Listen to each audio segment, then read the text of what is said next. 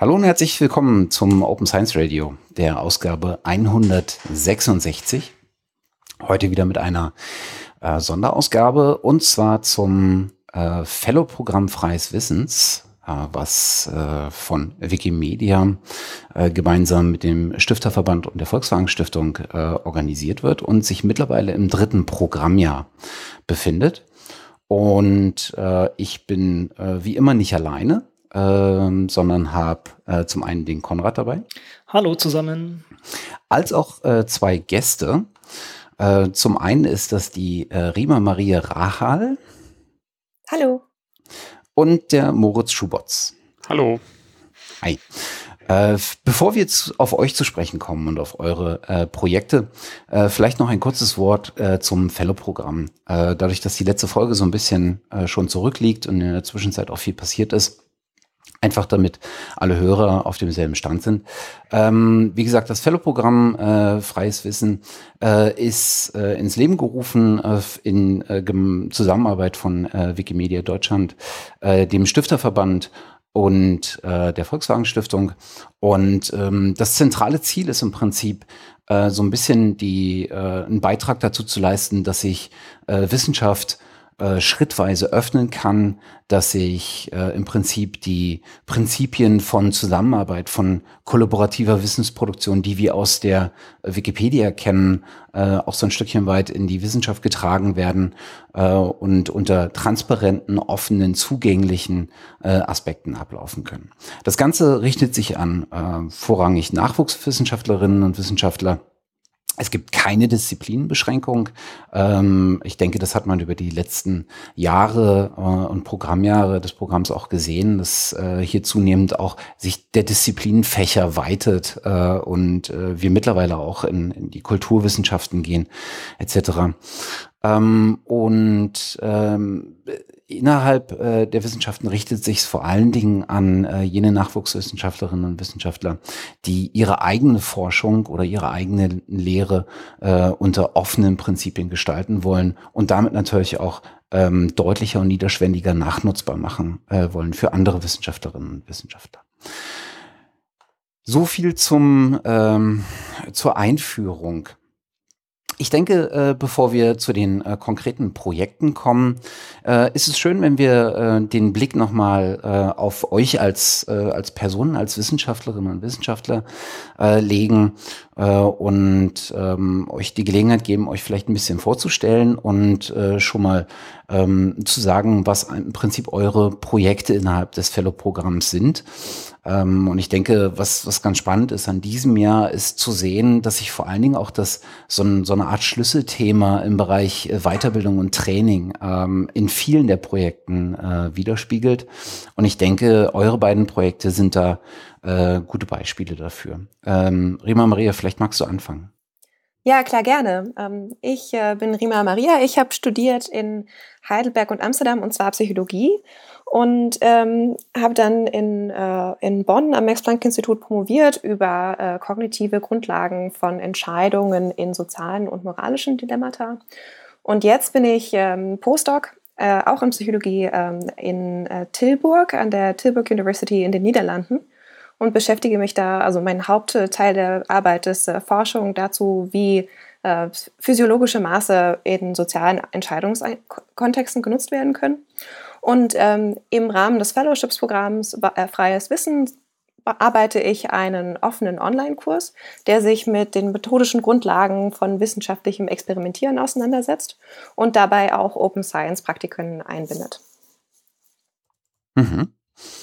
Danke. Moritz. Ja, hallo. Ähm, ich bin Moritz Schubert und äh, bin äh, wissenschaftlicher Mitarbeiter am FIZ äh, Karlsruhe und da arbeite ich in der Abteilung für Mathematik in Berlin. Ähm, davor ähm, habe ich an der TU Berlin promoviert, war zwischendurch in Konstanz und äh, Tokio für meine erste Postdoc-Phase und ähm, mache jetzt hier quasi meinen zweiten Postdoc. Während meiner Promotion, also ursprünglich bin ich Physiker und habe dann allerdings in Informatik promoviert, weil äh, es gerade auch dieses Problem mit dem offenen Wissen gab. Also ich hatte zwar Zugriff zu den Publikationen, aber konnte trotzdem nicht, nichts finden, weil es zu viele Publikationen gab und ähm, besonders im Bereich der Physik, wo Formeln eigentlich eine große Rolle spielen, ha habe ich es halt nicht geschafft, dann die relevanten Inhalte zu finden und habe das dann zu meinem Forschungsthema gemacht. Und in diesem Zusammenhang ähm, bin ich ähm, immer mehr bei Wikimedia-Projekten äh, aktiv gewesen und besonders habe ich mich mit Mathematik ähm, auf Wikipedia und anderen Wikimedia-Projekten beschäftigt und darüber hinaus habe ich dann gesehen, dass ich eigentlich diese Open Source Prinzipien, die man in äh, bei Wikimedia anwenden kann, auch ähm, in die Wissenschaft und besonders in die Informatikforschung übertragen lassen können und äh, fühle mich seitdem als Botschafter für, für diese Idee, dass man Open Source und ähm, Wissenschaft enger zusammenbringt äh, und das äh, enger verzahnt. Jetzt ähm, bin ich nun nicht mehr an der Uni, aber als ich dieses Fellowship begonnen habe, war ich noch an der Uni. Und in, in diesem Kontext ähm, haben wir eine Lernsoftware erstellt, also eine Plattform, wo Studierende in der Informatik ihre Hausaufgaben hochladen können und ähm, dann wird, werden die Aufgaben automatisch überprüft und die Studierenden kriegen sofort ein Feedback. Und da gab es zwar schon fertige Lösungen, aber die Installation war, war relativ aufwendig und deswegen habe ich dieses Fellowship beantragt, um dieses, dieses Seitenprojekt sozusagen nochmal ein bisschen besser zu dokumentieren und ähm, tatsächlich offener zu gestalten, obwohl im Prinzip schon alles offen ist, aber nicht benutzbar. Das ist ähm, das Thema meines Fellowship-Programms. Mhm.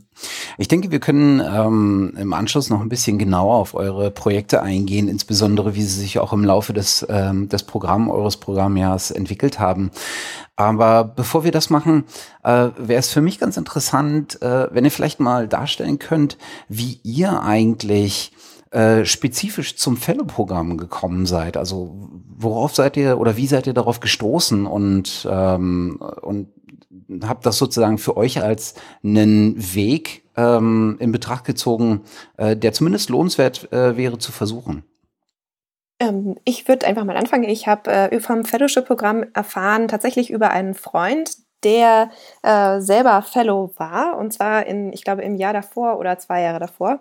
Und ähm, er hat mir von diesem Projekt erzählt und ich war, weil der auch wusste, dass ich mich für Open Science interessiere und ich war natürlich sofort begeistert und ähm, habe mich dann dahinter geklemmt und dachte, dass es, ähm, da passe ich genau rein. Also für mich war das so eine kleine Offenbarung.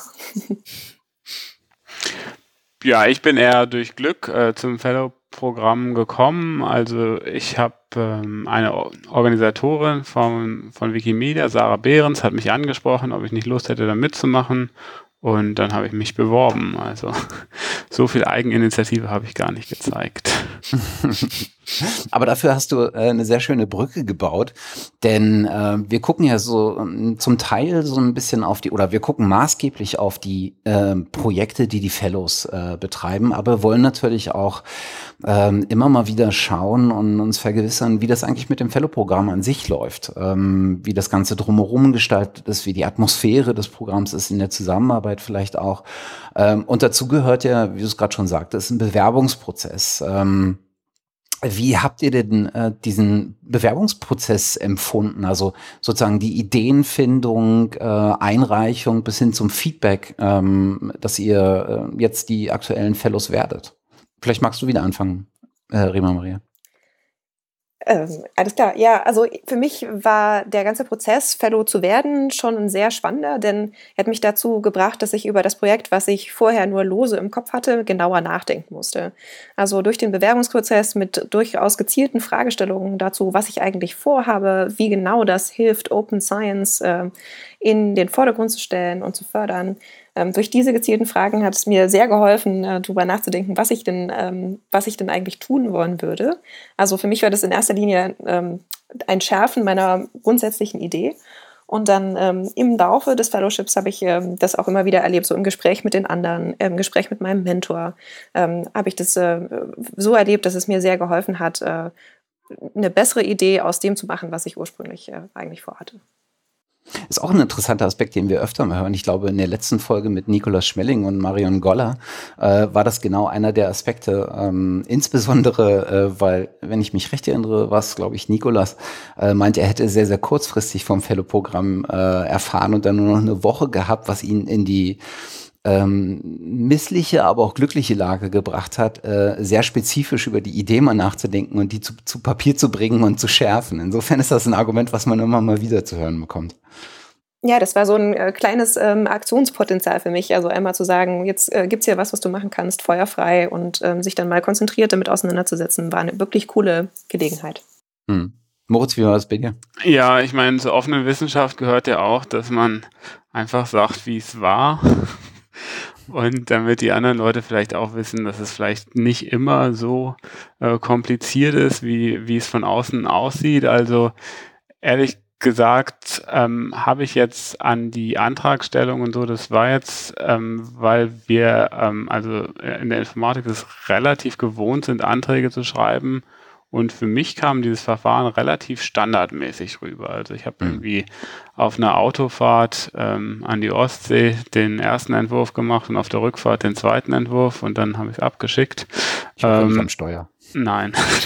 nein. Diktiert ähm, ins Handy. Als, als, als Beifahrer. Also, also wichtig ist, glaube ich, dass man, wenn man, wenn man sich so ein Programm ausdenkt oder so eine ähm, dass man dann quasi fokussiert Zeit hat und bei dem Internet in Brandenburg ähm, klappt das dann auf so einer Autofahrt ganz gut, dass man nicht, nicht abgelenkt ist und dann fokussiert an, an der Bewerbung arbeiten kann. Aber wie gesagt, ich habe jetzt nicht Wochen und Monate lang an, an dieser Bewerbung gearbeitet, sondern einfach das ähm, halt die Fragen beantwortet und dann ähm, dieses ähm, Projekt da beschrieben. Hm. Es ging ja jetzt schon auch so ein bisschen um die Fragestellung, wie wertvoll und wie toll das Projekt sich dann entwickelt hat. Also was, was mir, was ich super gut finde, sind halt die ganzen Kontakte, die sich im Fellow-Programm entwickelt haben, besonders mit meinem Mentor. Ähm, dass äh, die, diese Möglichkeit, Leute kennenzulernen, die man halt im normalen Berufsalltag vielleicht nicht so kennenlernt, die aus anderen Disziplinen kommen, und innerhalb des Fellowships-Programms, da will ich jetzt nicht im Detail drauf eingehen, aber hat sich noch ein zweites Projekt auch entwickelt mit einem anderen Fellow. Und ähm, das ist für mich eigentlich der, der größte Wert an, an, dem, an dem Projekt. Hm. Wer ist dein äh, Mentor oder deine Mentorin? Ähm, Gregor Hagedorn vom Naturkundemuseum mhm. Berlin. Und ähm, ja, es ist halt nochmal eine andere Sicht. Und ich war jetzt auch schon bei vielen Veranstaltungen zu seinem ähm, Scientist for Future. Und ähm, also da ist es quasi zufällig, einfach durch diesen Kontakt ähm, bin ich halt dann in diese, habe ich mich halt für die, die, das Interesse entwickelt für äh, seine Aktivitäten in diesem Bereich da. Hm. Wenn du sagst, der äh, Antragsprozess ist dir relativ äh, leicht gefallen, zum einen, weil du ähm, konzentriert sozusagen Zeit hattest, auch mal den, den Gedanken und den Argumentationen, die dafür notwendig sind, zu folgen am Stück. Ähm, hat das was auch damit zu tun, äh, wie konkret sozusagen die Voraussetzungen für dein Projekt vorher schon sind? Äh, weil die scheinen mir bei dir äh, eher konkreter, weil du im Rahmen deiner Arbeit davor schon konkrete Anknüpfungspunkte hattest. Ja, also dieses Projekt war, war jetzt relativ konkret und ähm, da gab es jetzt auch nicht mehr viel auszubauen. Also da, da musste man nicht viel hinbiegen, um das halt als Open Science Projekt zu, zu verkaufen. Also es war echt so der ursprüngliche, die ursprüngliche Idee von diesem Projekt war es halt, die, die Lehre halt offener zu gestalten und ähm, ähm, also auch, es geht auch ähm, dabei ja nicht nur um, um Offenheit und äh, freie Softwarelizenzen, sondern auch so ein bisschen um, um Fairness ähm, weil ähm, wenn man Hausaufgaben zum Beispiel manuell bewertet, hat man ja quasi, äh, ich kenne ich kenne das leider, habe das bei mir selbst auch beobachtet, immer so einen gewissen Bias äh, für oder gegen welche äh, bestimmte Person. Und äh, wenn das halt eine objektive Bewertung ist durch eine Software, ähm, dann hat man quasi eine faire Komponente in diesem ganzen Bewertungskreislauf drin. Und das ist war für mich eigentlich auch noch ein weiterer Aspekt, der jetzt nicht unbedingt nur zur offenen Wissenschaft oder offenen Lehre, ähm, ja, der eigentlich nicht dazugehört. Mhm. bleiben wir doch vielleicht äh, einfach gleich äh, bei dem Projekt, wo du ähm, schon eingestiegen bist. Ähm, ich weiß nicht, ob wir es vorhin erwähnt hatten. Ähm, du hast äh, das Projekt äh, Open E-Coach, eine offene Infrastruktur zur computergestützten Überprüfung von Implementierungsaufgaben in der Informatik. Wir verlinken das Projekt natürlich auch, also die Projektseite, ähm, äh, auf der man unter anderem auch deinen Zwischenbericht findet. Ähm, Implementierungsaufgaben. What the heck? Vielleicht kannst du da noch mal was zu sagen. Das kennt vielleicht nicht jeder. Okay, also Implementierungsaufgaben, das sind halt, ähm, ist eine spezielle äh, Form von Aufgabe ähm, in der Informatik oder auch in der Programmierausbildung im Speziellen. Ähm, sieht so aus, es ist ein Text gegeben und man, muss ein Programm schreiben, ähm, das halt diese, dieser Spezifikation oder diesem Text entspricht. Ähm, genau, das ist halt äh, für dieses, für diesen Typ von Aufgaben ähm, gibt es halt Frameworks, die man benutzen kann, ähm, damit man quasi nicht den, den, ähm, den, die Software oder den, den Quelltext quasi, wie, wir, wie das zum, zu Beginn war, als ich ähm, als wissenschaftlicher Mitarbeiter angefangen habe, auf einem Stück Papier abgibt, sondern quasi den online einreicht und dieser dieser Code wird dann direkt erstmal ähm, kompiliert, das heißt halt äh, geguckt, ob das überhaupt ein gültiger Quelltext ist und dann in, in einem zweiten Schritt wird dann halt durch automatisierte Checks ähm, geguckt, ob der Code zumindest für bestimmte Fälle das macht, was er tun soll. Ähm, und dementsprechend werden dann erstmal Punkte vergeben und äh, dann, dann kann halt noch manuell nachbewertet werden. Das ist so die Idee von von, von oder das ist halt halt die Aufgabe, die es äh, zu, zu lösen gibt. Mhm.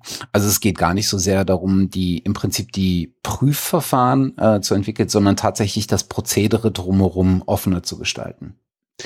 Genau, also äh, eines der großen Probleme ist es halt erstmal genau das, äh, die, das Framework aufzusetzen und tatsächlich die ähm, Leute, die für die Lehrveranstaltung zu, äh, verantwortlich sind, ähm, dazu zu motivieren, diese automatisierten Tests zu erzeugen. Weil man, weil es ist halt natürlich, wenn man wenig Zeit hat, ist es natürlich immer einfacher, zuerst die Aufgabe zu stellen und dann, wenn man die ähm, Einreichungen, also wenn die Studierenden ihre Lösung abgegeben hat, sich dann zu überlegen, wie man die bewertet.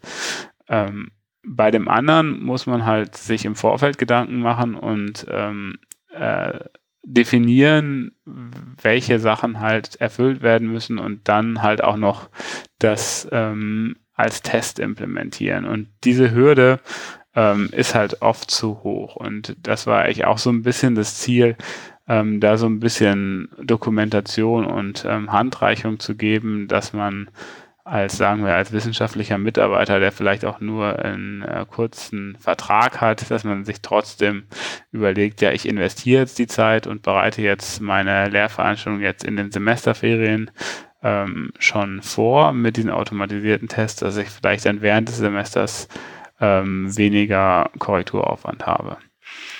Das, das, ist, ähm, das ist eigentlich so die soziale Herausforderung. Hm. Die, das Framework, wie du es genannt hast, ähm, steht jetzt auch schon zur Verfügung oder ist das sozusagen das, was du jetzt abschließend, oder was heißt abschließend, aber was du als eines der, wie sagt man, äh, Deliveries oder eines der Resultate, die du aus diesem Fellow-Programm ziehst, ähm, dann zur Verfügung stellst? Ja, das ist ja das Schöne. Das Framework steht schon seit, also das Framework, was wir empfehlen, steht schon seit 1998 zur Verfügung. Hm. Also so richtig neu ist es nicht. Allerdings wird es nicht, wurde es halt in der Vergangenheit nicht, nicht so stark benutzt. Und eigentlich ist mein Beitrag eher, dass ich dieses Framework noch ein bisschen erweitert habe, ein bisschen besser dokumentiert habe, ähm, die Installation vereinfacht habe. Zum Beispiel, als ich ähm, dieses, also wir hatten in, an der TU, äh, wo ich zuerst wissenschaftlicher Mitarbeiter war, hatten wir uns selber ein Framework geschrieben, weil wir auch irgendwie nicht wussten, dass es dieses Framework gab. Und ähm, das war natürlich dann auch speziell auf die Bedarfe an, an der Uni da ähm, abgestimmt. Und dann in Konstanz habe ich irgendwie zwei Monate gebraucht, um dieses Framework zum, zum, zum Laufen zu kriegen. Ähm, und dass man, und ich denke, da kann halt so eine bessere Dokumentation schon helfen, da den Nachfolgenden auch den Weg ähm, zu vereinfachen. Hm. Also das ist jetzt, äh, es, ist, es geht in dem, in dem Projekt eher um die tatsächliche Offenheit der Open Source Lösung. Ähm, genau. Du äh, ko konntest du denn während ähm, deiner Projektlaufzeit ähm, so ein Stückchen weit beobachten, ob sich das in der Anwendung durch zum einen die Studenten, aber auch zu, ähm, durch die Lehrkräfte in irgendeiner Weise schon positiv niedergeschlagen hat? Ja, ehrlich gesagt, ähm, also das große Problem, was sich im Laufe des Fellowships ähm, ergeben hat, ist halt, dass ich äh, zweimal meinen äh, mein Arbeitgeber sozusagen gewechselt habe. Also ich bin von der Uni Konstanz an die Uni Wuppertal gegangen und jetzt bin ich am FIZ Karlsruhe, was ein, äh, was ein Leitungsinstitut ist und jetzt nicht direkt in ähm, die Betreuung von Studierenden eingebunden ist und dementsprechend hatte ich selber auch keine Lehrveranstaltung, hat jetzt quasi selber nicht so viele Leute da betreut, wie ich das ursprünglich geplant hatte, als ich diesen Antrag geschrieben habe. Ähm, aber was positiv ist, es gibt äh, mindestens eine Person, die halt äh, die Software, die ich halt im Rahmen der Uni Konstanz entwickelt habe, weiterführt und ähm, für ihre eigenen Lehrveranstaltungen nutzen kann. Und von daher äh, ähm, ist wenigstens diese Arbeit, ähm, wird halt fortgesetzt und aber ob es jetzt den großen Durchbruch gibt und äh, in Zukunft ähm, mehr und mehr ähm, Lehrstühle das einsetzen würden, das will ich jetzt noch nicht so ganz behaupten. Hm. Du hast am Anfang gesagt, ähm, dass der äh, Gregor, der Mentor, eigentlich aus einer komplett anderen Richtung kommt als du. Und sicherlich gibt's da äh, ja Gemeinsamkeiten, ähm, trotz der unterschiedlichen Disziplinen. Ähm, aber du sagtest selber, das ist eine gänzlich andere Perspektive gewesen, die ähm, sozusagen als Beitrag äh, vom Gregor kam. Ähm, kannst du festmachen, was ein was das konkrete, ähm, was das oder was eins der konkreten Resultate sein kann in der Zusammenarbeit zwischen dir und deinem Mentor? Das ist jetzt, das, das fällt mir schwer. Also es ist halt so, dass es ähm, also so ein bisschen mind-opening waren immer die Gespräche mit ihm. Also ich, wir sind dann irgendwie, haben uns irgendwo getroffen und dann stundenlang geredet ähm, über, über Gott und die Welt. Und also ähm, ich finde, ich finde, ich, es hat mich aus meiner Fokussierung so ein bisschen ähm, ge, ähm, gerissen. Also besonders mhm. äh, als Nachwuchswissenschaftler erkennt man das ja. Es gibt halt die, dieses Ziel, Professur ist halt irgendwie da vorne und alles andere fällt äh, hier, bevor man irgendwie die Kaffeetasse hebt, denkt man sich, bringt mich das jetzt weiter auf dem Weg zur Professur, ähm, um es ein bisschen überspitzt zu formulieren. Mhm. Äh, da, also er hat mir irgendwie geholfen, aus diesem, sagen wir, aus diesem Wahn irgendwie auch auszubrechen und äh, mal wieder verstärkt links und rechts zu gucken und einfach die Sachen ein bisschen lockerer angehen zu lassen. Und das ist eigentlich was, was ich ihm, wo ich ihm jetzt sehr dankbar darüber bin, dass er dass er quasi hauptsächlich auch durch seine Art ähm, mir da einfach noch ein paar alternative Wege aufgezeigt hat, wie man, mhm. wie man vielleicht auch Wissenschaft machen kann. Ja. Also ich meine, das fiel bei dir natürlich auf eine gewisse Vorbildung, würde ich es mal nennen, in Anführungszeichen, weil du ja gerade in, äh, in, den, in den Projekten mit der ähm, äh, Wikimedia oder in Wikipedia-basierten Projekten oder orientierten Projekten natürlich schon mit offenen Arbeitsweisen und sowas äh, deutlich vertrauter warst, als das vielleicht andere äh, Fellows äh, gewesen sind. Genau, also ich, äh, wie, wie, ähm, also ich bin ja ich fühle mich quasi als auch als so, sozusagen als Botschafter für die Wikimedia-Prinzipien. Also das, ich behaupte, wenn mich jemand fragt, dass man irgendwann keine Paper mehr schreiben wird und dass man einfach nur noch einen Wiki-Artikel ändern wird und ähm, dann ähm, es dann andere Impact Measures geben muss, ähm, um halt die, die wissenschaftliche Leistung zu bewerten. Aber ähm, diese, diese Publikationsmetriken, glaube ich, sind halt in der Zukunft überholt. Also in 50 Jahren, denke ich, wird man das nicht mehr so in dieser Form machen, dass man einfach ähm, Paper schreibt, die halt, die man von vorne bis hinten lesen muss, sondern man wird halt, denke ich, Beiträge zu ähm, entweder Wikimedia, äh, ob es jetzt MediaWiki-Seiten sind, das ist, das glaube ich vielleicht auch nicht, aber zu Datenbanken machen oder zu anderen strukturierteren Formaten der, der Wissens, ähm, des Wissensmanagements. Und ich denke, ja, äh, da kann man, da kann man eigentlich ziemlich viel von Wikimedia lernen und ähm, als ich neu an der Uni Konstanz war, ähm, durfte ich halt auch reden und mich vorstellen, glücklicherweise auf so einer Summer School und dann habe ich auch allen empfehl, äh, empfehlt, sich genau anzugucken, was Wikimedia macht und was man vielleicht ähm, von den Prinzipien von Wikimedia auf seine eigene Forschung übertragen kann.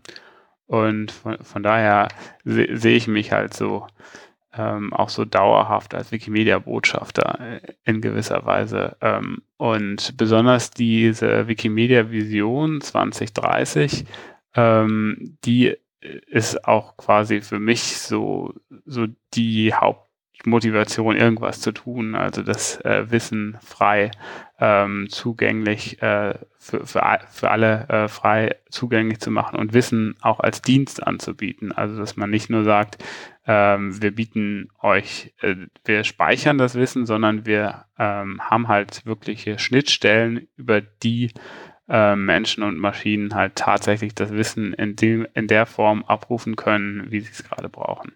Hm.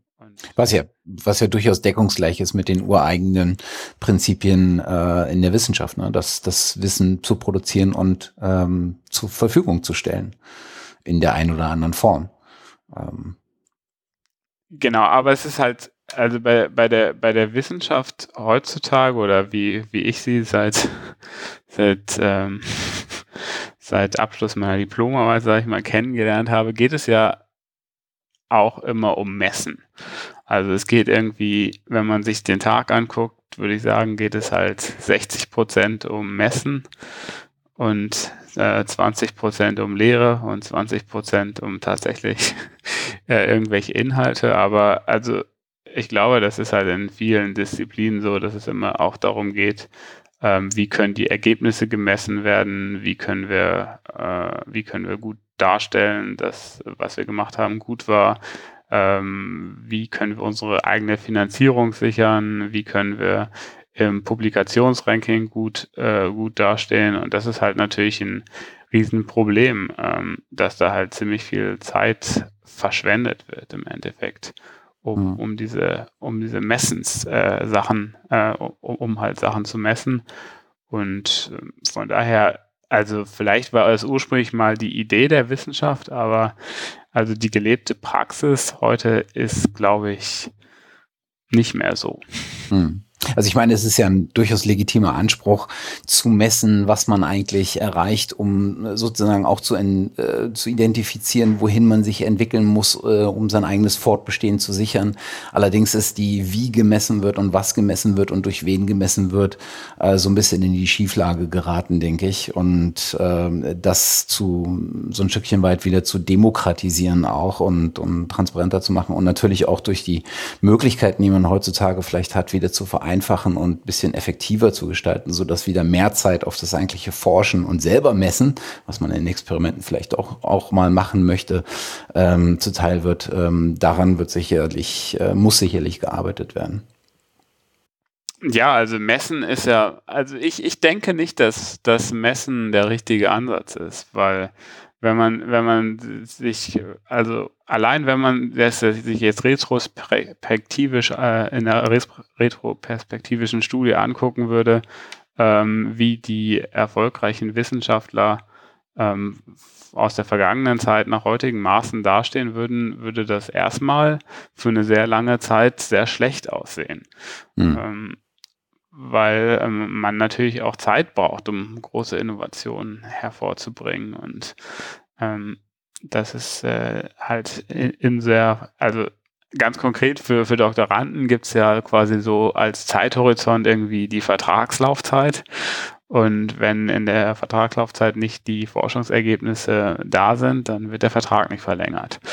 Ähm, und das ist natürlich schon eine, eine Möglichkeit, die halt schon einen gewissen Druck erzeugt, sag ich mal. Und da muss man halt, äh, wenn man dann sagt, ja, wir wollen anders messen, ähm, dann ist man halt auch wieder gedanklich sehr viel damit beschäftigt, diese, an diese Maße zu denken und kommt halt weniger dazu, sich wirklich über die Inhalte Gedanken zu machen. Und ich glaube nicht, dass einfach die Änderung des Maßes ähm, das halt großartig ändern wird. Zumindest wenn man sich die Vorschläge wie Almetrix und so anguckt, ähm, sehe ich da noch nicht den Durchbruch.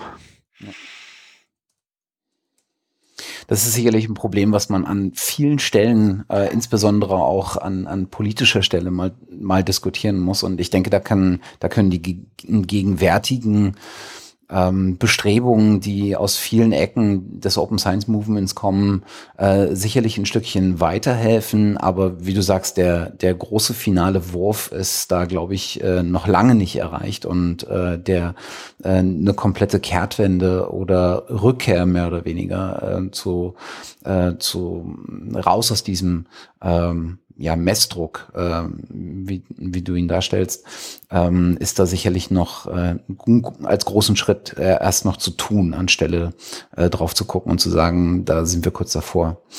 Ich, ich glaube, ein ganz zentraler Grund, um das nochmal einfacher zu begründen vielleicht, ist, äh, man kann ja nur was messen, was man schon, schon kennt. Aber in der Wissenschaft geht es ja echt darum, Sachen oder neue Sachen auch rauszufinden, die man noch nicht kennt. Und mit den Maßen für das, was man schon kennt, das, äh, das zu messen, was es noch nicht gibt, funktioniert halt nicht so gut. Kein Einspruch hier. ähm, jetzt versuchen wir mal wieder das äh, leicht ausgeuferte Gespräch zurück äh, einzufangen. Äh, das ist äh, leider oder zum Glück, weiß ich nicht so genau, eines äh, unserer Merkmale, dass wir gerne mal in äh, in Gegenden meandern, äh, die jetzt nicht wahnsinnig äh, eng auf dem Thema liegen, was wir eigentlich besprechen wollen. Äh, aber so viel Zeit muss sein und ich denke, dass äh, das Thema an sich hat, äh, bietet allen Grund dazu.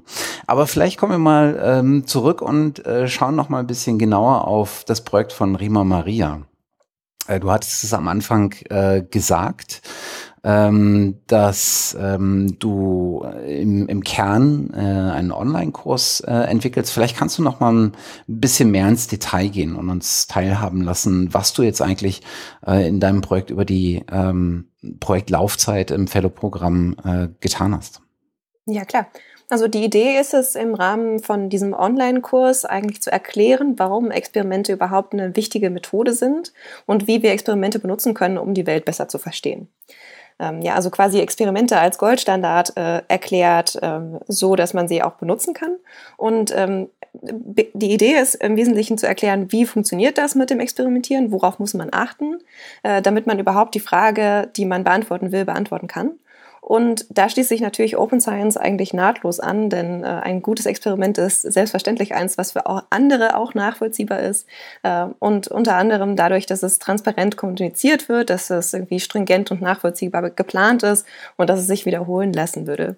Und äh, die Idee ist also, dass in diesem ähm, Online-Kurs jeder, wenn's, wenn das klappt, weiß ich noch nicht genau, ob ich das hinkriege, aber eine möglichst breite Zielgruppe äh, lernen kann, äh, wofür Experimente eigentlich gut sind und wie das funktioniert. Okay. Äh, warum dieses Thema? Ähm, kommt das, also das kommt mit Sicherheit aus deiner Historie, würde ich vermuten, aber ähm, wo, was ist sozusagen, was sind die Überlegungen, die sich ähm, in dieses Thema getrieben haben? Mhm. Also mm, es gibt eigentlich so zwei Überlegungen, die mich dazu gebracht haben, diesen Online-Kurs vorzuschlagen. Die eine ist äh, aus meiner eigenen Arbeit. Ähm, ich habe äh, jetzt, ich bin äh, gerade noch ein frischer Postdoc, das heißt, ich fange sozusagen jetzt oder im letzten Jahr habe ich angefangen, damit Lehre zu machen ähm, und äh, habe jetzt also die erste Begegnung mit Studenten und ähm, im Rahmen unter anderem eines experimentellen Praktikums, in dem es also darum ging, dass Studierende selber ein erstes Experiment, ein erstes psychologisches Experiment designen sollten. Und ähm, ich war überrascht davon, obgleich diese Studierenden schon ein bisschen fortgeschrittener waren im Bachelorstudium, ähm, wie sie doch noch nicht so ganz ähm, im Herzen erkannt hatten, warum jetzt Experimente eigentlich so cool sind und wie das wirklich funktioniert, so was dann eigentlich der Kniff dahinter ist. Und ich dachte, ähm, es wäre dann doch irgendwie nötig, das nochmal ein bisschen genauer zu erklären. Und ich dachte, wenn das also schon bei Studierenden, die sich mit einer Experimentalwissenschaft befinden, der Fall ist, dann äh, gilt das doch bestimmt äh, erst recht für, sagen wir mal, äh, dich und mich und den Otto Normalverbraucher. Ähm, und ich äh, habe dann so ein bisschen angefangen, darüber nachzudenken, dass, es, äh, dass wir eigentlich viel äh, im Moment davon reden, dass es so Fake News gibt und wir werden in einem postfaktischen Zeitalter angelangt. Und äh, ich glaube, dass also dieser Online-Kurs, oder das wäre zumindest die Hoffnung, ähm, auch da so ein bisschen helfen kann, ähm, äh, zu verstehen, was können wir denn machen im, im Rahmen von Experimenten, um uns vielleicht so ein bisschen an die Wahrheit doch wieder ranzutasten. Und was sind deine Erkenntnisse? Also, du hast schon gesagt, dass die, dass du überrascht warst von den, äh, von der Reaktion oder von dem, was da aus der, äh, von den Studenten kam. Ähm, kannst du sozusagen daran festmachen, dass sich an irgendeiner, ähm, in irgendeiner Art und Weise sowas wie eine Einstellungsänderung äh, bei den Studenten, ähm, die vielleicht sogar auf einer Erkenntnis äh, beruht, ähm, eingestellt hat oder ähm, ist, ist das zu kurzfristig? Also ich glaube, das kann ich dir jetzt leider noch nicht abschließend beantworten. Mein Online-Kurs ist ja auch leider noch nicht online. Aber ähm, das wäre auf jeden Fall was, was ich äh, gerne sozusagen als Befragung an die Teilnehmer doch auch mit einbinden wollen würde. Also ich würde gerne rausfinden, ob sich was durch diesen Kurs in der Art und Weise, wie die Teilnehmer denken, verändert. Ähm, aus der Beobachtung von den Studierenden würde ich jetzt sagen, dass es halt irgendwann ähm, in diesem äh, tatsächlichen Face-to-Face-Kurs, den ich, äh, den ich damals gegeben habe, dann doch Klick gemacht hat und dann irgendwie bei den meisten doch klar war, warum jetzt ein Experiment eigentlich eine gute Idee ist. Ähm, und ich würde eben hoffen, dass sich das auch über diesen verkürzten, anschaulichen ähm, und niedrigschwelligen äh, Online-Kurs erreichen lässt. Hm. Ist der Online-Kurs gezielt auf äh, Studierende der, der Psychologie ausgerichtet oder hast du das breiter aufgestellt? Also wie abstrakt bist du dabei oder wie konkret bist du dabei? Genau, also die Idee ist es wirklich möglichst breit zu bleiben in diesem Kurs und äh, das ist auch gar nicht so leicht. Also ich, äh, ich gebe mir dabei große Mühe, irgendwie äh, möglichst anschaulich und ohne besondere Voraussetzungen zu erklären, ähm, was jetzt eigentlich sozusagen die erkenntnistheoretischen Hintergründe sind und äh, wenn man jetzt aus der Perspektive von Philosophy of Science aufs Experimentieren guckt, warum das was bringt und so weiter. Ähm, aber äh, ja, also der Kurs ist äh, nicht für Studenten gedacht, sondern soll möglichst breit zugänglich sein deswegen wird er zum Beispiel auch auf Englisch äh, sein. Also ich habe ihn noch nicht ganz aufgenommen, aber ähm, die Idee ist auch, äh, da jetzt keine Sprachbarriere zu erzeugen. Mhm. Und äh, vom zeitlichen Aufbau her, wie lang ist der dann ähm, im gesamten im Ablauf? Mm, der Kurs ist modular. Das heißt, äh, man kann sich aussuchen, wie viel man davon machen möchte und wie weit man in die Tiefe gehen will.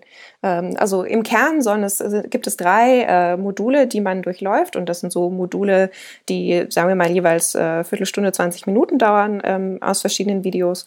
Und ähm, jetzt, woran ich noch arbeite im Moment, ist, da noch Vertiefungsmöglichkeiten zu schaffen, sodass, wenn man sagt, ich interessiere mich jetzt zum Beispiel mehr für die statistische Seite, darüber weiß ich noch gar nichts, dann äh, gucke ich mal da so ein bisschen weiter oder darüber weiß ich schon super viel und möchte da jetzt noch ein bisschen äh, Detail wissen oder wiederholen. Wo kann ich denn da hingehen und mich äh, informieren? Also ähm, die Idee ist wirklich äh, modular aufzubauen und dann ähm, dem Teilnehmer selber ein bisschen Freiheit darüber zu geben, ähm, an welcher Stelle er sich weiter informiert und ähm, ihn dort an der Stelle abzuholen, an der er auch wirklich steht. Mhm. Und wie war deine Entscheidungsfindung, welche Inhalte reinkommen und welche du vielleicht auch rauslassen müsstest? Also wie ist das zusammengestellt worden? Wie, wie hast du das zusammengetragen, was denn Inhalt sein soll der ganzen Sache? Äh, ja, also ich habe viele Bücher gewälzt, ehrlich gesagt, zum Thema und ähm, habe versucht, so ein bisschen selber zurückzugreifen auf das, was ich gelernt habe im Studium oder auch das, was ich nicht gelernt habe im Studium, was ich mir dann während der Promotion sozusagen in so einer Lesegruppe äh, mit anderen Doktoranden ähm, quasi irgendwie selber zusammengesucht habe. Und ähm, ich habe mich also versucht, äh, inspirieren zu lassen aus, äh, aus verschiedenen Seiten. Mhm. Ich habe aber auch ähm, mir äh, Peer-Reviewer gesucht, die die ähm, Module, die ich schon fertig habe, nochmal angeschaut haben und äh, gesagt haben, ah, erstens habe ich das richtig gemacht und zweitens ähm, sehen sie, dass da irgendwas fehlt oder glauben sie, dass da was zu viel ist. Also ähm, da stecken nicht nur meine Gedanken drin, sondern auch die Gedanken von Kollegen, ähm, die ich gebeten habe, da nochmal drüber zu schauen. Mhm. Konnte in deinem Fall dein Mentor auch beitragen oder wie hat er zu deiner Entwicklung beigetragen im, im, im Zuge des Programmes? Mhm. Mein Mentor ist tatsächlich äh, auch der Mentor, von äh, dem Moritz gerade schon geschwärmt hat. Mhm. Von daher, äh, ich habe darüber hinaus sozusagen gar nicht viel mehr beizutragen, ähm, ähm, darüber, wie Gregor beigetragen hat zu meinem Projekt. Mhm. Habt ihr euch auch mal zu dritt eigentlich zusammengesetzt? War das auch noch eine Möglichkeit, oder? Ja, wir haben schon auch mal uns zu dritt getroffen, gell? Ja, ja. Das ist ja auch ein spannender Austausch dann sicher gewesen, weil, weil das ja dann das Ganze noch weiter aufgespannt hat. Wie, wie ist denn jetzt, wie ist denn jetzt der momentane Stand? Du bist sozusagen jetzt gerade am Aufnehmen vom Online-Kurs. Wirst du das dann en bloc publizieren oder zugänglich machen? Was ist da deine, deine Plattform? Wie, wie bringst du das an Mann und Frau? Mhm. Also ich, ich dachte eigentlich, ich würde das äh, mehr hemdsärmelig machen, ähm, als es jetzt tatsächlich stattfindet. Also ich dachte, es wird mehr so eine Do-it-yourself-Geschichte. Jetzt äh, habe ich aber ähm, auch die Institution gewechselt und bin jetzt also in Tilburg, ähm, wo die Uni auch sehr interessiert ist an Open Science und solche Projekte pushen will. Und äh, dadurch gibt sich jetzt für mich die Möglichkeit, im Studio auf dem Campus meinen, meinen Online-Kurs aufzunehmen. Das heißt also, ich wird sich jetzt noch ein bisschen hinziehen, bis das Studio frei ist und ich sozusagen da äh, ans, äh, an den Zug komme. Aber dann gibt es auch ähm, mehrere Kameras und es macht jemand den Schnitt und ich freue mich schon mega drauf. Das ist schön, dass so eine zufällige Professionalisierung hier aufschlägt. Ne? Ja. Das ist, äh, ist zum Glück zu sehen, dass, glaube ich, viele von den Hochschulen das mittlerweile anbieten und dass man sich da äh, ja eigentlich ähm, fast nur noch hinsetzen muss und das aufnehmen muss und dann wird viel für einen gemacht. Das ist natürlich eine sehr luxuriöse Situation, weil der Bedarf an diesen Inhalten natürlich auch mittlerweile, also diesen Formaten mittlerweile immer mehr erkannt wird. Das ist ja eine, eine, eine nette Wendung gewesen. Das heißt, hattest du da schon mal Vorerfahrung selber in, in diesem Bereich? Also hast du gesagt, ich mache diesen Online-Kurs, weil ich das schon mal daran probiert habe? Oder war das auch für dich jetzt Neuland und es ist der erste Kurs, den du äh, tatsächlich mal so versuchst runterzubrechen? Nee, nee, das ist auch für mich was Neues. Also ich habe äh, schon mal äh, Kurse so äh, in, Face-to-Face live gegeben mit echten Studierenden, ähm, aber noch nicht äh, online. Und online habe ich bisher nur teilgenommen, sozusagen als selbst als Lernender und habe mir darüber so ein bisschen aus dieser Perspektive eine Meinung gebildet, was ich gut finde und was ich blöd finde. Ähm, aber äh, jetzt die Umsetzung als Lehrender für einen Online-Kurs, ähm, das ist auch für mich Neuland umso mehr finde ich es natürlich super, dass jetzt äh, auch von der Uni irgendwie Hilfestellung dazu kommt. Und umso mehr hat es mir auch geholfen, im, im Fellowship ähm, mit den anderen Fellows äh, mich da zum Thema zu besprechen. Mhm. Was war denn da vielleicht eine große Überraschung für dich? Oder also jetzt äh, neben dem netten Zufall, dass sozusagen dort äh, jetzt Unterstützung technischer Art vonstatten geht, aber was, was war vielleicht anders, als du es dir vorgestellt hast bei der Planung, als du es, als du es jetzt sozusagen tatsächlich umsetzt, was ist da neu äh, aufgeschlagen oder was, was war so, so ein Learning vielleicht dabei sogar? Ähm, also ein witziges Learning, es ist aber schon auch ein technisches, ist, dass es äh, nicht so leicht ist, von dem Teleprompter zu lesen. ähm, und ich dachte ja immer, ich spreche irgendwie halbwegs äh, sinnvolle, zusammenhängende Sätze. Aber wenn man sich dann äh, mal so, ich habe mal so ein paar Probeaufnahmen gemacht und wenn ich mir dann dabei zuhöre, stelle ich fest, dass ich so ganz nervige Ticks habe, die ich immer wieder aufkomme, wenn ich irgendwie nicht ganz genau weiß, was ich jetzt eigentlich als nächstes sagen will. Also das war irgendwie für mich persönlich einfach so eine witzige kleine Erkenntnis. Es gar nicht so leicht, sowas aufzunehmen. Ähm, und ansonsten ähm, war für mich eine wichtige Erkenntnis, dass es äh, wirklich ultra hilft, wenn man die Sachen ähm, in kleine Stückchen schneidet. Also anstelle so eine 90-Minuten-Vorlesung, wie man das ja gerne mal äh, an der Uni hinlegt, ähm, dass es für ein Online-Format also einfach viel kleiner sein muss, weil die Aufmerksamkeitsspanne eine ganz andere ist, weil die Interessen ganz andere sind. Und ähm, also die, die, die Notwendigkeit, wirklich die Sachen runterzukochen aufs Wichtigste und ähm, runterzukochen auf ein Format, was einfach kurz ist und ansprechend, das war glaube ich, eine wichtige Erkenntnis. Mhm. Ja, diese, diese Probleme mit irgendwelchen Ticks oder, oder bei der Aufnahme hört man sich selber mal und meint, man hat ganze Sätze gesprochen, aber das ist nicht der Fall. Das kennen wir als Podcaster leider nur zu gut. Ähm, aber gut, da, da äh, sieht man irgendwann drüber hinweg. Das ist Gewöhnungssache, würde ich sagen. Oder Matthias?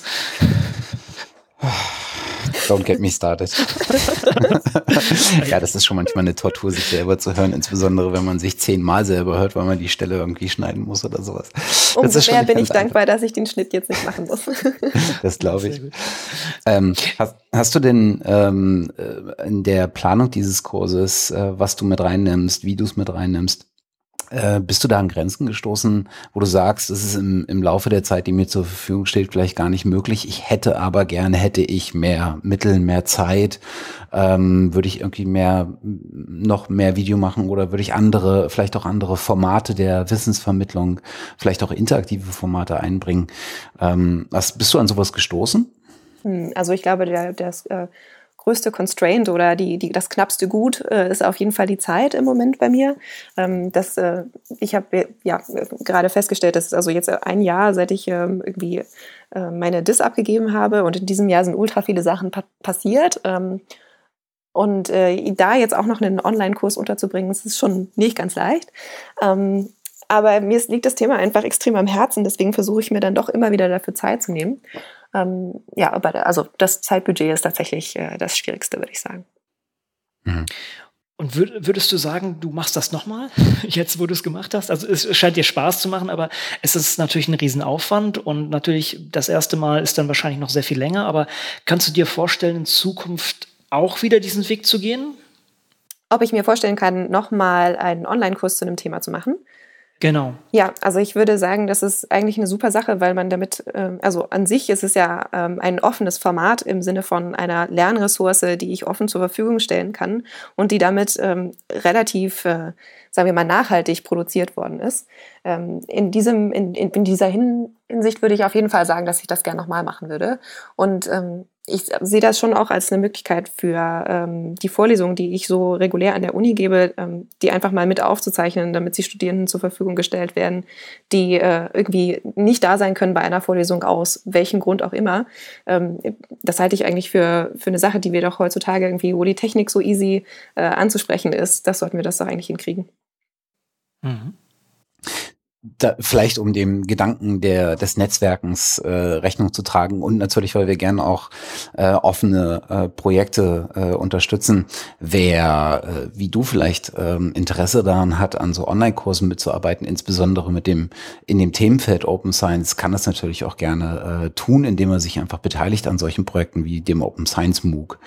Äh, hatten wir ja auch schon äh, im Open Science Radio, werden wir noch mal verlinken.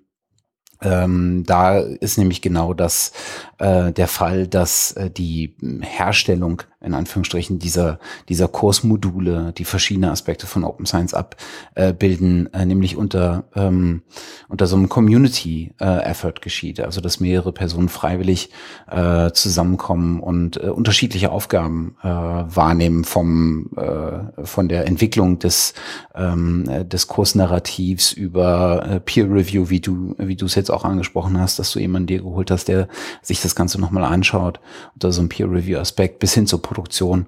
Ähm, da kann man auf jeden Fall, äh, denke ich, ganz gut andocken.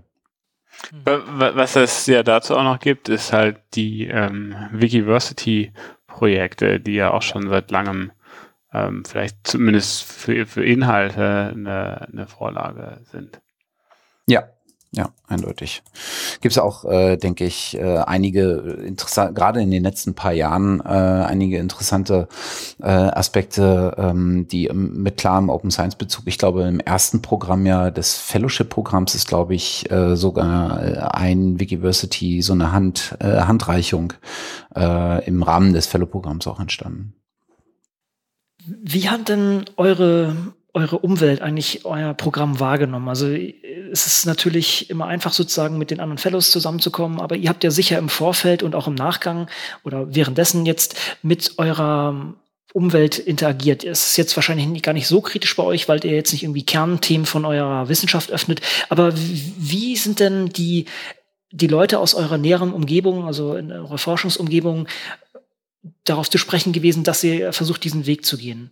Vielleicht Moritz, gab es bei dir Konflikte oder lief das alles ähm, glatt? Wie, wie war das bei dir?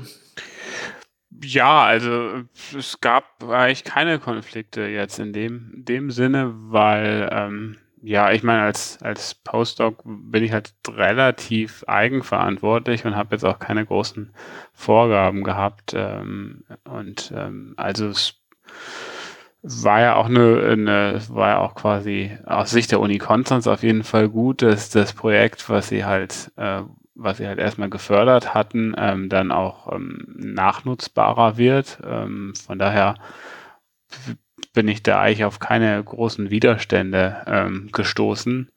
Und ja, und mein, also was mir allerdings mein, mein Chef gesagt hat, als ähm, mehr als wohl als wohlgemeinter Rat, als als ähm, Disziplinarmaßnahme war, dass, äh, dass ich halt auch nur begrenzt viel Zeit habe und äh, dass ich bedenken muss, dass die Zeit, die ich in dieses Wikimedia Fellowship Programm ähm, stecke, halt, dass das abgeht von meiner eigentlichen Forschung.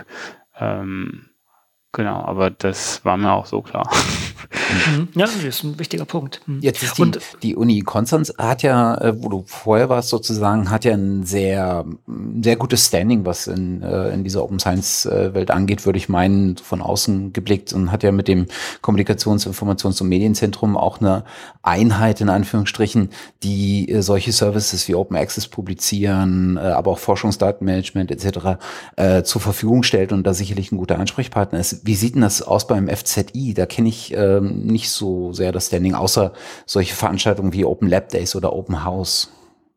Ähm, ja, also das, ähm, das äh, FITS Karlsruhe ähm, ist halt in, äh, in eine Infrastruktureinrichtung, wo ich jetzt allerdings auch erst im April ein, ähm, angefangen habe. Aber der Dienst, den wir in Berlin betreiben, der heißt ähm, ZB Mars und ähm, das ist halt ein Dienst, ähm, der halt mathematische Literatur zur Verfügung stellt, insbesondere in Form von Besprechungen. Und da ist auf jeden Fall ähm, die eindeutige Bestrebung, das ähm, offener zu machen in Zukunft. Ähm, da wurden entsprechende Anträge gestellt. Ähm, und es ist schon das Ziel, da auch dann die Fair Data Prinzipien für, für diese Schnittstellen bereitzustellen.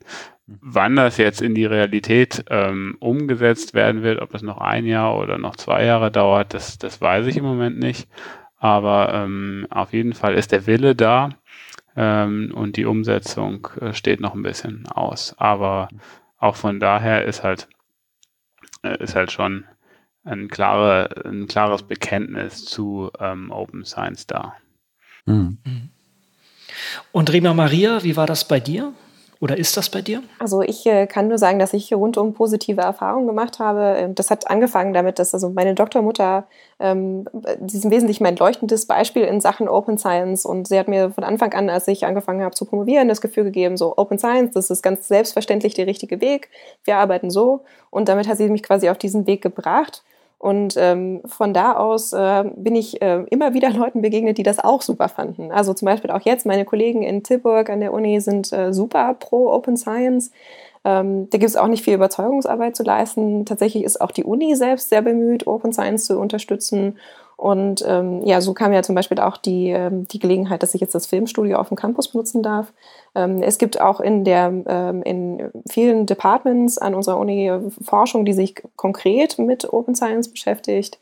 Ähm, also ich, ich bin da sozusagen, ich bin kein gebranntes Kind, sondern ich komme eher aus einer glücklich, glücklichen Open Science Familie sozusagen. Hm. ähm, die ersten, die so ein bisschen, äh, sagen wir vielleicht ein bisschen kritischer sind in dem Kontakt mit Open Science, sind die Studierenden, die ich betreue für ihre Bachelorarbeit, ähm, die nämlich in der Regel noch nichts davon gehört haben und dann erstmal denken, äh, oh, wenn ich jetzt hier Open arbeiten muss, dann heißt es ja, ich muss viel mehr machen als alle anderen. Ähm, aber äh, auch da hat es sich jetzt eigentlich, äh, sagen wir mal, äh, gut eingegroovt.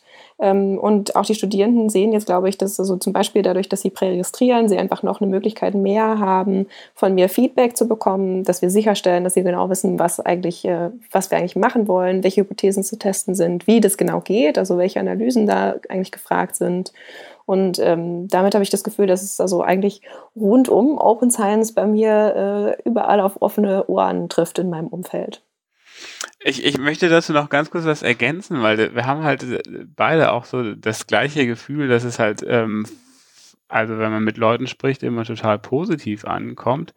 Aber auf der anderen Seite klappt es irgendwie doch nicht so richtig. Ich mache mal ein konkretes Beispiel.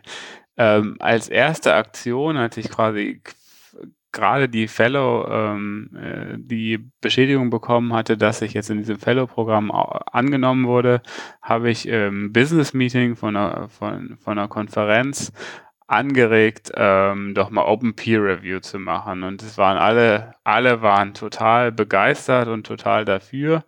Und im Endeffekt haben wir jetzt in dem, in dem Conference Submission Tool eine Checkbox eingefügt, wo die Leute dann zustimmen konnten, dass ihre Review oder ihr, ihr, ja, ihr Review ähm, dann mit veröffentlicht wird.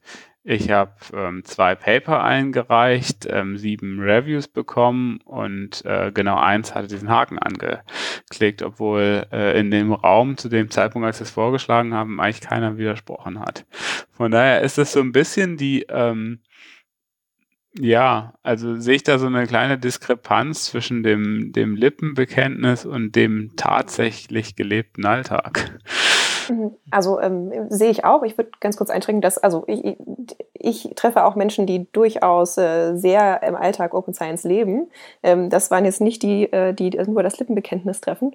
Aber ähm, ich kann schon verstehen, um jetzt auf deinen Punkt einzugehen, ähm, Open Peer Review ist vielleicht auch noch ein bisschen ein heikles Thema gerade, äh, weil es doch irgendwie um die Reputation geht und viele Leute das Gefühl haben, ja, das traue ich mir jetzt vielleicht dann irgendwie doch nicht. Dann steht ja dann diese Information für immer über mich äh, zur Verfügung. Und ähm, ich finde das eine schwierige Abwägung. Ähm, ich finde es auch fair zu sagen, ich, ähm, das, was ich da gesagt habe, ich habe das Gefühl, das ist so kritisch, das möchte ich eigentlich nicht irgendwie der Umwelt äh, zur Verfügung stellen. Ähm, also ich habe das Gefühl, es gibt so, es gibt ähm, viele Abwägungsfragen, die man im, im Bereich Open Science stellen muss. Und ähm, Open ist wichtig, aber es gibt vielleicht auch andere Sachen, die wichtig sind. Ist ja immer das Argument äh, Open by Default, aber nicht um jeden Preis. Mhm. Nicht alles und nicht immer um, äh, um jeden Preis. Und ich denke, das äh, trifft an vielen Stellen äh, auch zu. Ich habe aber das Gefühl, dass ähm, das kommt so ein bisschen darauf an, wie wertig so ein Lippenbekenntnis ist, wer es äußert. Ne? Ähm, am Ende gibt es äh, viele Aspekte, die man auch in so einer äh, Bottom-up-Bewegung ähm, irgendwie abdecken kann und vorantreiben kann.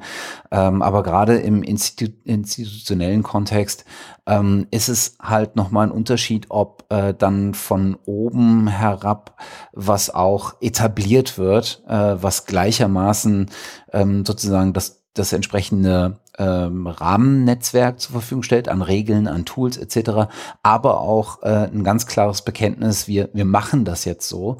Und äh, damit ist für viele dann auch wieder so ein ähm, bestimmter Sicherheitsrahmen gegeben, in dem sie sich bewegen können, weil sie sagen können, ähm, hier ist jetzt auf breiter Flur äh, zumindest der Konsens, äh, dass wir das so machen. Und dann kann ich da auch äh, super mitleben und dann äh, mache ich das auch gerne. Ähm, also das kommt sicherlich von Fall zu Fall auch äh, an. Ich habe ich hab beide Seiten. Also als jemand, der völlig außerhalb der Akademie steht, habe ich beide Seiten schon äh, kennengelernt in Gesprächen. Äh, sowohl die Lippenbekenntnisse, die äh, nicht mehr waren als genau das, äh, als auch die vorsichtigen, ich würde gerne und dann hat, hat jemand das einfach gemacht. Und äh, ähm, also da gibt es ganz verschiedene Welten, ja. Mhm es ist auch immer die Frage, wie man da sozialisiert ist und, und wie man sich dann durchbeißen kann. Das ist vielleicht auch noch ein Thema. Wie seid ihr denn beide eigentlich auf das Thema Open Science überhaupt gestoßen? Also klar, das Fellow-Programm ist sozusagen eine, ein Blog hier, aber ihr, ihr, wart ja sicher vorher schon aktiv oder hattet schon was in der Art auf dem Schirm. Ähm, wollen wir da vielleicht noch mal eintauchen? Ich meine, man fällt dann irgendwann aus der Universität und hat das dann oder war das schon in der Universität? Ähm, Rima Maria, wie, wie ist denn das bei dir losgegangen? Also mein Erstkontakt mit mit äh, dem Thema Open Science war ähm, eigentlich noch während meines Masterstudiums. Ähm, da gab es an meiner Uni äh, eigentlich einen Prof, äh, dessen Arbeit ich so spannend fand, dass ich gerne bei dem irgendwie eine Arbeit geschrieben hätte, meine Masterarbeit oder so.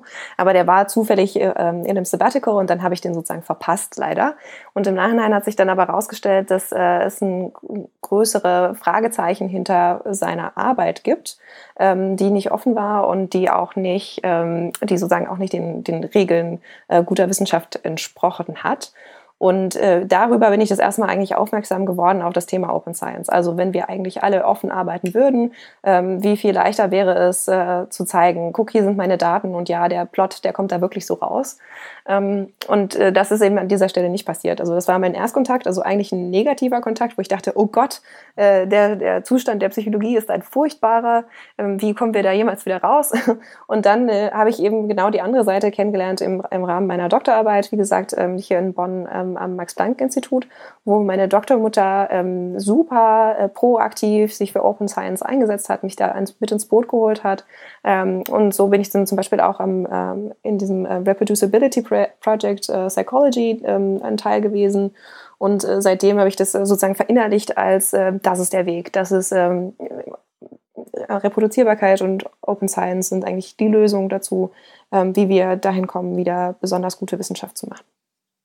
Mhm. Ja, die Psychologie hat sich da ziemlich aufgerappelt, würde ich sagen. Nach, diesem, nach dieser großen Reproduzierbarkeitskrise, wie, wie es immer genannt wird, ist entwickelt es sich momentan ja fast zu so einem Musterkind, muss man sagen. Also klar, es gibt noch Ecken und Enden, wo das nicht so aufgeschlagen ist, aber da sieht man sehr viel Bewegung. Wir haben das ja auch in, in München gesehen äh, vom Felix Schönbrot, der da ja auch sehr aktiv ist. Und an vielen anderen Stellen merkt man, okay, hier wurde aus Fehlern gelernt und das wird jetzt richtig umgekrempelt und man kann schon fast sagen, systematisch umgekrempelt.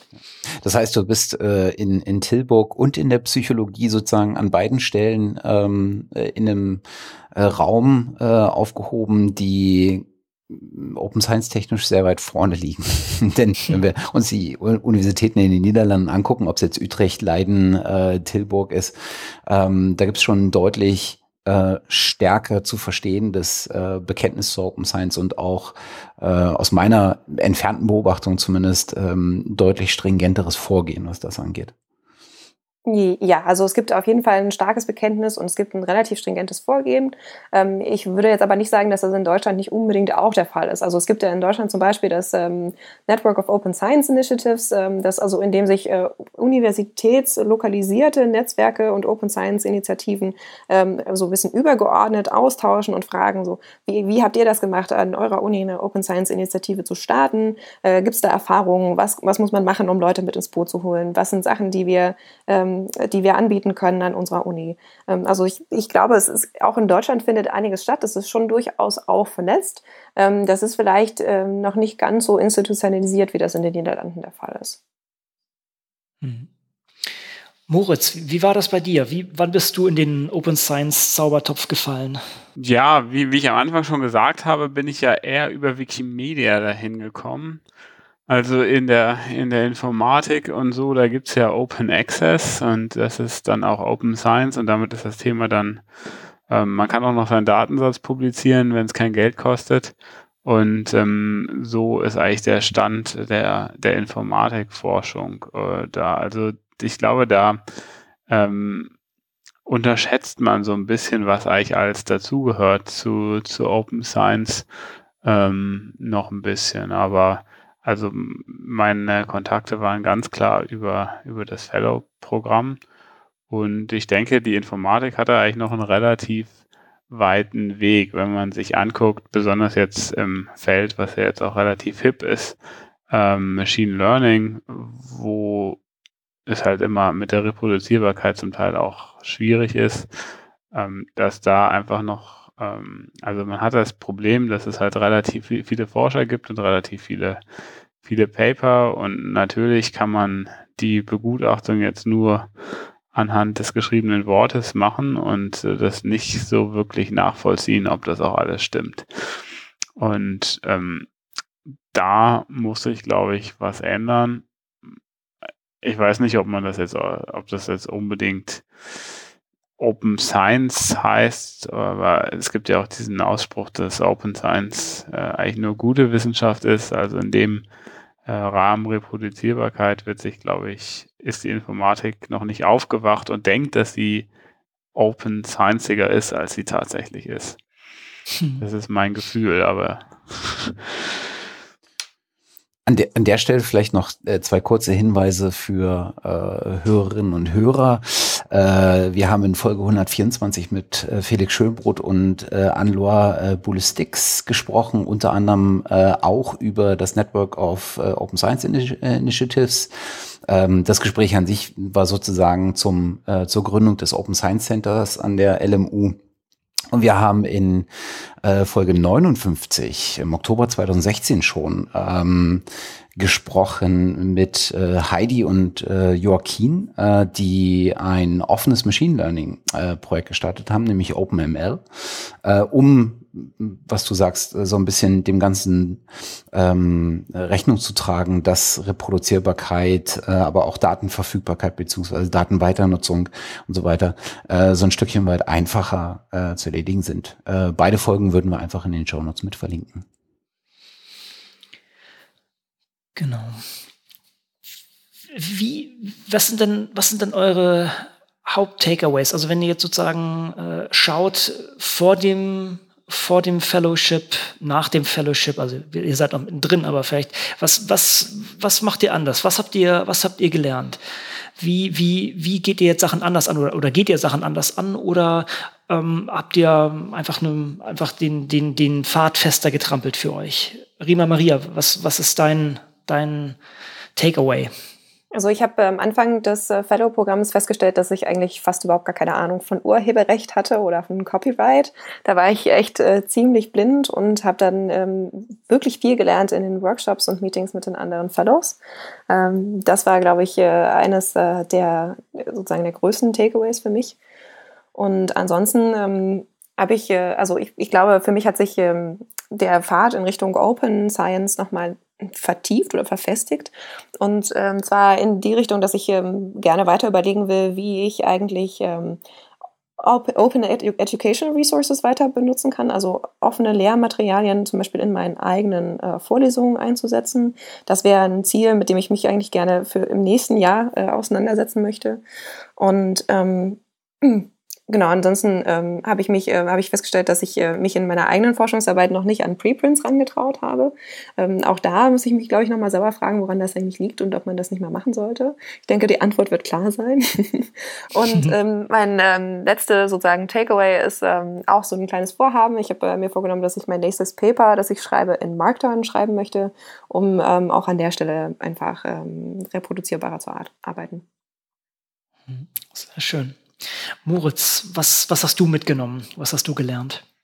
Ja, ich habe gelernt, dass es äh, viele, ähm, dass man, dass man öfter mal einfach anhalten sollte und mal zurückgehen, äh, über seinen, aus seiner eigenen Disziplin heraustreten sollte. Man, man neigt halt dazu, als, als Wissenschaftler sonst quasi sich nur in seinem eigenen Breit zu bewegen. Und für mich war es ähm, war es halt so, ich war an so einem Punkt, wo ich halt gesehen habe, dass das alles nicht mehr so viel Spaß macht mit der Forschung. Und ähm, also die das äh, Open Science Programm hat mir hat mir auch dazu äh, geholfen, also ein bisschen den Spaß wieder zu entdecken an an der Wissenschaft und viele Leute kennenzulernen, die ähnliche Überzeugungen haben und ähm, also Wissenschaft so auch als Herzensangelegenheit betreiben und ähm, das hat mir also für mich auch so ein bisschen die Entscheidung erleichtert, äh, in der Wissenschaft zu bleiben.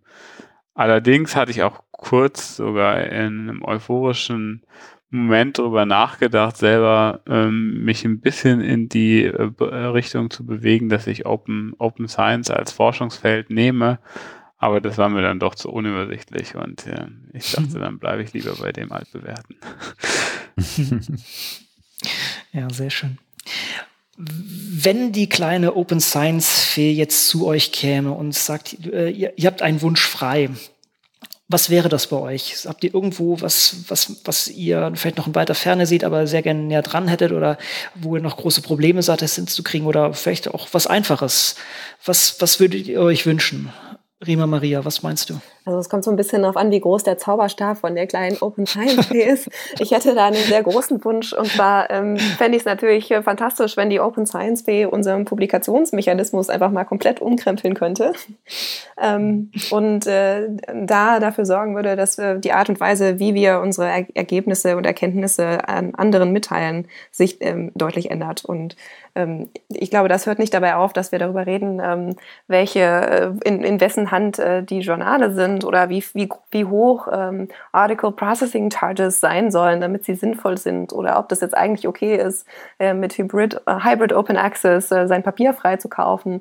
Ähm, das, sind, das sind irgendwie so kleine Fragen. Ich würde mir tatsächlich irgendwie wünschen, dass die Open Science Fee käme, das System einmal richtig durcheinander schütteln würde und dann wäre alles gut.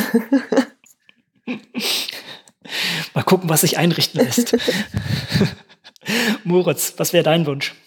Ja, ganz konkret, ähm, wenn ich einen Wunsch hätte, würde ich ähm, mir wünschen, dass quasi nicht nur die Erstpublikation Credit kriegt, sondern quasi die Publikation Credit kriegt, wenn sie das zweite Mal entdeckt wird. Weil es ist halt im Moment so, dass man, ähm, dass quasi der ähm, die, ähm, die Publikation, die als erstes irgendwas nachweist oder rausfindet, ähm, dann halt das Schlüsselelement ist und ähm, es dafür möglichst wenig Incentive gibt, das nochmal nachzumachen. Und ich glaube, in der, in der Wissenschaft muss es geändert werden, so dass der Wert erst dann da ist, wenn es mindestens einer unabhängig ähm, reproduzieren könnte. Also die Reproduzierbarkeit ähm, dass die quasi die Voraussetzung ist dafür, dass die Forschung abgeschlossen ist. Also einfach, ich weiß nicht, wie man das jetzt konkret formuliert, aber dass, dass die Forschung halt nicht mit der ersten Publikation, sondern quasi mit der ersten Reproduktion